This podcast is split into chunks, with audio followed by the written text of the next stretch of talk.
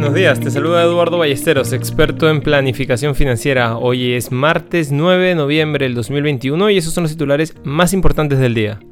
En el plano local, Alberto Ramos, economista jefe de Goldman Sachs para América Latina, afirma que Perú estaría incrementando su tasa clave en 50 puntos base a un 2% describiéndolo como un nivel aún acomodaticio, un crecimiento robusto, una inflación superior a la esperada y un mayor aumento de las expectativas de inflación respaldan la convocatoria de otro incremento de 50 puntos base, a pesar de la guía algo moderada de la última reunión, dijo el economista sobre el Perú.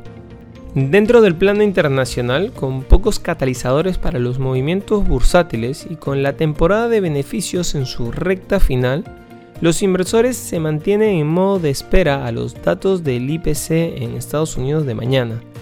Durante la noche, el índice MSCI de Asia-Pacífico sumó menos de un 0.1%, mientras que el índice Topix de Japón cerró en un 0.8% por debajo. En Europa, el índice Stock 600 subió un 0.2% a las 5.50 de la mañana, con los valores minoristas liderando las ganancias. Los futuros del S&P 500 apuntaban a pocos cambios en la apertura. La rentabilidad del tesoro a 10 años se situaba en 1.462%, ya que la especulación sobre un cambio en la Reserva Federal impulsó la puja por este instrumento y el oro se mantiene plano. Por otro lado, importante mencionar que el informe mensual sobre las perspectivas energéticas a corto plazo de la Administración de Información Energética, que suelen ser discretas, recibirá mucha más atención que de costumbre cuando se publique el día de hoy. El gobierno de Biden estudiará las previsiones de precios y las perspectivas de oferta y demanda contenidas en el informe antes de tomar una decisión sobre la utilización de la Reserva Estratégica de Petróleo. Importante.